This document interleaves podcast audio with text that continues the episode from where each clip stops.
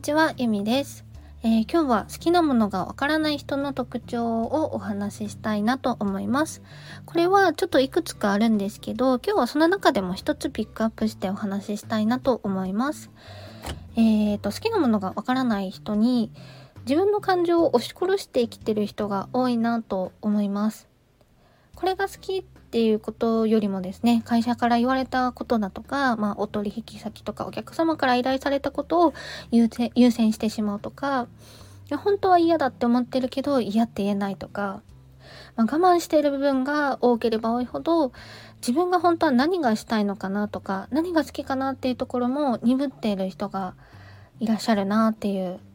感じがします。だからまずはそこを認めることからがスタートなんじゃないかなというのをあの好きなことがわからないなっていう人を見てみて感じます。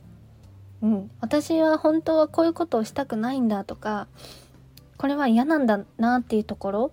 そこをちゃんと把握できるようになると好きなこととかやりたいところっていうのも際立ってきます。はい。やっぱりね、嫌だとか嫌いっていう感情があるからこそ、まあ、そういったね嫌だとか嫌いがあるからこそ好きなものとか、うん、やりたいことっていうのが際立ってくるんですよね。で私のお客様の中でも個人セッションを受けていただいた後とか講座を受けていただいた後に実は休職する方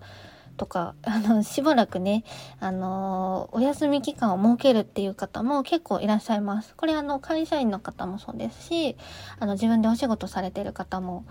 そうなんですけどまあそこまで自分の気持ちをある意味無視して無視してというか自分の気持ちをまあ置いておいて 横に置いて突っ走っていたところを自分の心を一番大事にした選択をされた結果なのかなと思います。休むっていう選択も私は全然悪くないと思っていますし、うん、新しく何かを始める挑戦するっていうのもすごくね勇気がいることだと思うんですけど